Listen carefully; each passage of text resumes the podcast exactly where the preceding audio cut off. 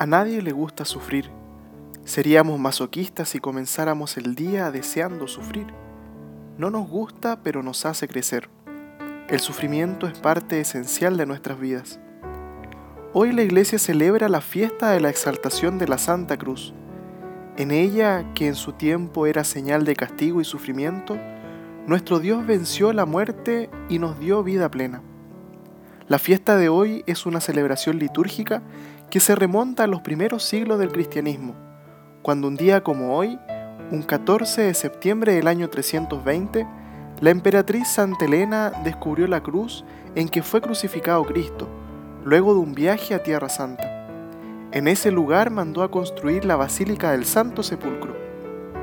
Otra fecha importante que tiene relación con esta fiesta es el 3 de mayo del año 629, cuando la cruz es rescatada de mano de los persas.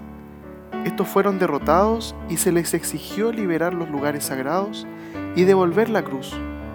En este día miremos la cruz de Cristo y ofrezcamos al Señor todo nuestro sufrimiento, para que sea Él quien venció a la muerte en ese santo madero, le dé su sentido pleno. Una frase que nos puede ayudar en este día es de San Juan Bautista Pía Marta. Las obras de Dios no prosperan sino a la sombra de la cruz. Que en este día el Señor nos ayude a descubrir en la cruz el verdadero sentido de nuestras vidas.